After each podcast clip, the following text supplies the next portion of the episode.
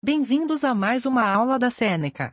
Lembrando que todo o nosso conteúdo está disponível gratuitamente no www.senecaja.com. Acessem. Hoje vamos falar sobre Thomas Hobbes. Essas são as características principais do Estado Civil, segundo o contratualismo de Hobbes. Estado da natureza. No estado de natureza, há a guerra de todos contra todos.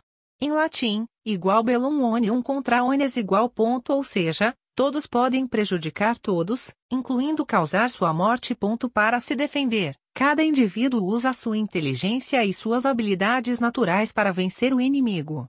Todos podem se apropriar dos bens alheios. Ponto. Nesse estado, não existe propriedade, arte, estabilidade econômica ou socialismo. Tudo o que existe são os instintos e as vontades de se sobrepor aos demais. Lobo do próprio homem.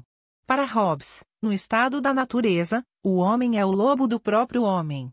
Frase dita, originalmente, em latim por Plauto, 254 a 184 a.C., igual lupus é homo homini lupus igual ponto ou seja, o homem vive com medo e desconfiança, sempre preparado para guerrear com os demais. Ponto a maneira para eliminar esse estado é criar um contrato entre os indivíduos, de maneira a garantir a paz e a vida de todos.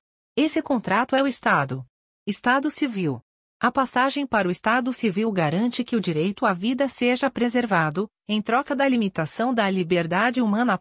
Os indivíduos transferem a sua violência natural para as mãos do Estado, para que essa seja usada de forma legítima e consiga garantir a paz. Exemplos de violência legítima: exércitos, leis, impostos. Absolutismo monárquico. Para Hobbes, o Estado deve ter o monopólio da violência e todo o poder deve estar concentrado na mão de um único governante, o monarca. Se o poder for dividido, haverá guerras e a sociedade retornará ao estado de natureza. Portanto, Hobbes é um defensor do absolutismo monárquico, no qual os súditos obedecem às leis criadas pelo soberano para que a paz seja garantida. As leis não se aplicam ao soberano. O Leviatã. Para Hobbes, o Estado está associado ao Leviatã. Esse termo representa um monstro bíblico indestrutível. Chegamos ao final desse episódio.